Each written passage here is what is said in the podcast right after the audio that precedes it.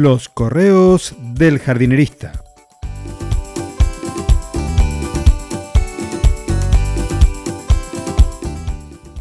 En el episodio de hoy, hoy regaré con soda.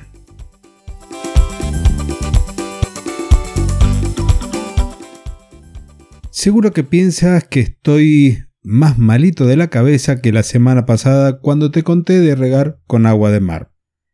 Pero no te preocupes, no es así. Estoy igual, ni con más ni con menos tox de los habituales. Resulta que el lunes de la semana pasada estaba en una reunión virtual con mi amigo Héctor de Chile, hablando de emprendimiento, proyectos a corto y mediano plazo, de jardines regenerativos de suelos, fitorremediación y otras de esas cosas extrañas que tanto me gustan. Y salió el tema de un amigo que tiene un campo irrigado con agua carbonatada y lo increíble de la producción que ha tenido. Fue ahí cuando me di cuenta de que nunca te hablé de ello, de regar con soda, que es el agua gasificada o el agua carbonatada que podemos consumir junto a las comidas. ¿Cómo puede ser, pensé, que nunca te había contado sobre esto? Pero primero Cabe aclarar que no es tan así, pero en tu casa puedes hacer la prueba regando con agua gasificada del tipo comercial, con soda. Ahora vamos con un poquito de teoría, ¿te parece? El agua carbonatada tiene dióxido de carbono, el mismo que genera ese efecto invernadero junto con otros gases. Es bien conocido que las plantas lo emplean para la fotosíntesis pero aplicándolo a nivel de riego tiene también otros beneficios. Para la planta y el planeta contribuye incluso a la fijación del carbono. Para las plantas es una fertirrigación, es decir, riego y fertilización juntas, con los siguientes beneficios. Acidifica un poco el suelo, lo que va a modificar la solubilidad de los micronutrientes. También aumenta la calidad y el número de los frutos en las plantas.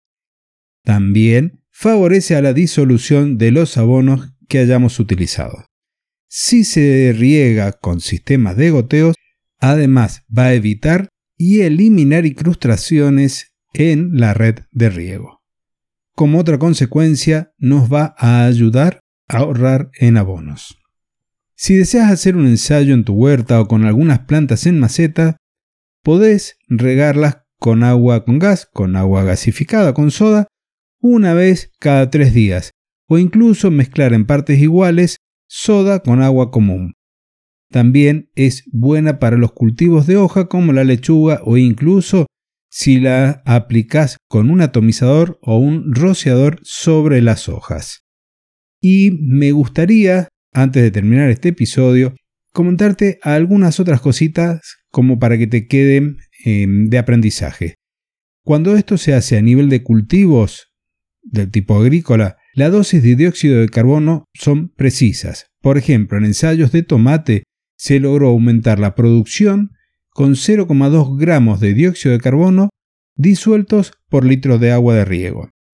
Y cuando se buscó aumentar el tamaño de los frutos, se lo hizo con una dosis de 0,35 gramos por litro. Esos son los valores óptimos y máximos a su vez para lograr efectos en la producción de cultivos hortícolas, en este caso el tomate. Y como una reflexión final, como todo, el uso del dióxido de carbono, el uso de fertilizantes, siempre el exceso es malo. Y como lo digo en mis escritos, si me querés consultar cómo llevar tu jardín de un manejo tradicional a uno sustentable y amigable con el medio ambiente, en las notas del episodio tenés el enlace para contratar una consultoría Alquilar mi cerebro. Y hasta aquí el correo del jardinerista de hoy.